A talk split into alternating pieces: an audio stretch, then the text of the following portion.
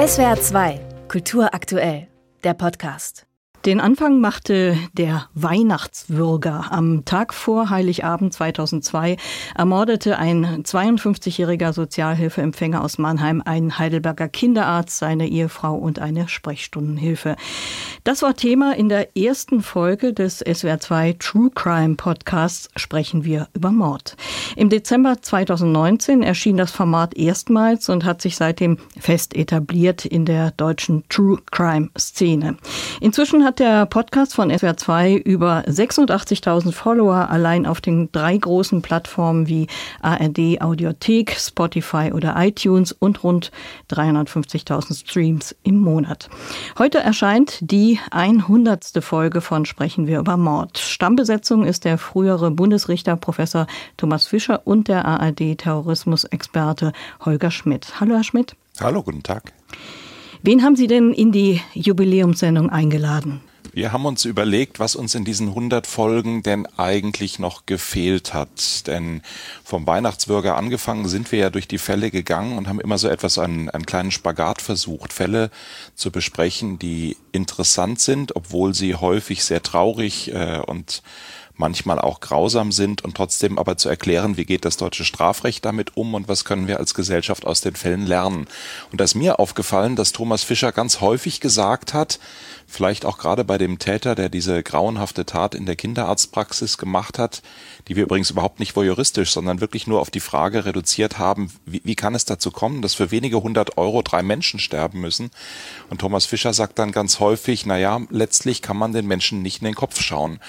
Und dann ist uns aufgefallen, dass es ja in den Gerichtsverfahren Menschen gibt, die vielleicht nicht in den Kopf schauen oder vielleicht auch doch, aber jedenfalls psychiatrische Gutachten über die Patienten erstellen. Und wir haben mit Peter Winkler, einen der renommiertesten Gerichtspsychiater im Südwesten, eingeladen. Und so haben wir jetzt in der Jubiläumsfolge ohne dass da jemand stirbt, also ohne konkreten Fall, darüber gesprochen, was ist denn eigentlich die Rolle des psychiatrischen Sachverständigen? Kann man den Menschen in den Kopf schauen? Und warum sind die Gerichtsprozesse so, wie sie sind. Und das klingt jetzt vielleicht gar nicht so spektakulär, aber das ist nach meinem Eindruck wirklich ungeheuer interessant. Der Blick des Gerichtspsychiaters auf Mörder oder Mörderinnen, kann der denn Aufklärung über das Warum bringen, warum jemand gemordet hat?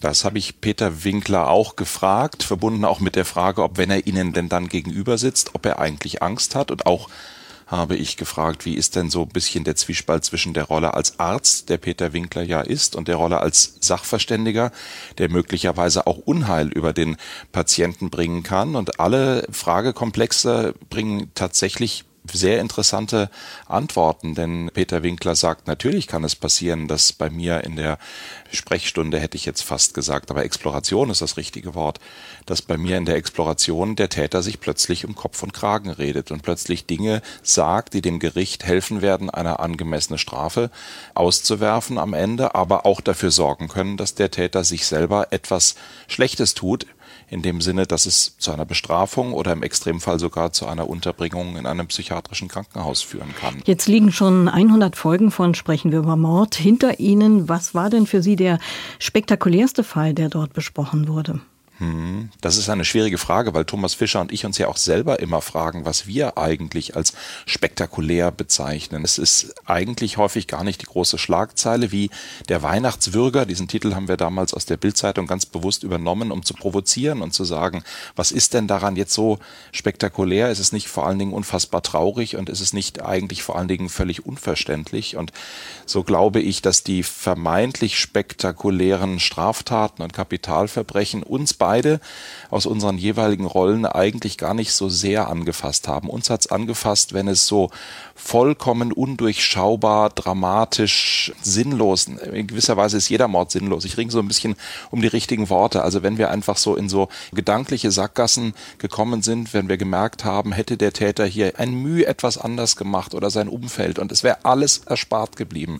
Das sind vielleicht so die dramatischen Momente und wirklich herausragend, äh, da will ich auch gar nicht hin hinterm Berg mithalten, ist gewesen, dass wir im vergangenen Jahr ja mit Angela Merkel in ihrem ersten Podcast-Auftritt überhaupt die Morde im Ring der Nibelungen besprochen haben. Eher so als intellektuelles Gedankenspiel mit Angela Merkel eine wirklich interessante Begegnung hatten, durchaus auch kontrovers diskutiert haben, wie viel denn der Ring mit der Politik zu tun hat und was man aus dem Strafrecht für die Gesellschaft ableiten kann.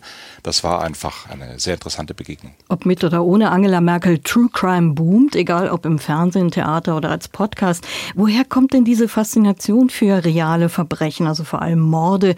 Die Welt ist ja nicht gerade arm an Grausamkeiten.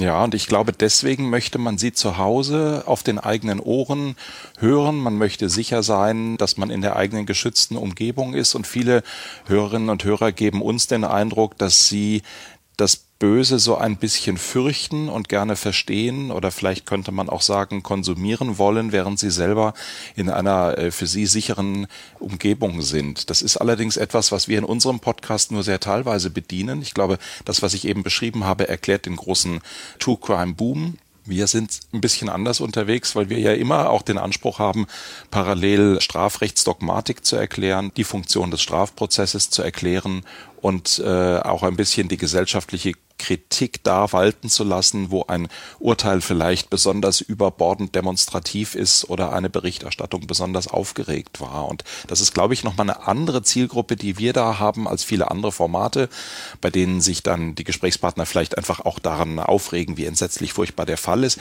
Das werden sie bei uns nicht hören. Thomas Fischer ist da immer sehr gelassen und sagt, na ja, also so spektakulär finde ich das jetzt nicht. Ich finde strafrechtlich viel interessanter Folgendes und dann sind wir eben mittendrin im materiellen Strafrecht. Und das Interessante ist, dass wir dabei aber gar nicht zwangsläufig eine Juristenzielgruppe haben, sondern ganz viele Menschen das interessant finden, wie Thomas Fischer das erklärt und wie man Strafrecht auch als Nicht-Jurist verstehen kann und ein bisschen besser vielleicht auch versteht, wie Strafprozess funktioniert. Sprechen wir über Mord alle zwei Wochen in der ARD Audiothek auf swr2.de und auf den gängigen Podcast-Portalen. Ich sprach mit dem ARD-Terrorismusexperten Holger Schmidt über die Jubiläumsausgabe, die 100. Folge der erfolgreichen Podcast-Serie von SWR 2 und die wird ein wenig anders werden als die anderen.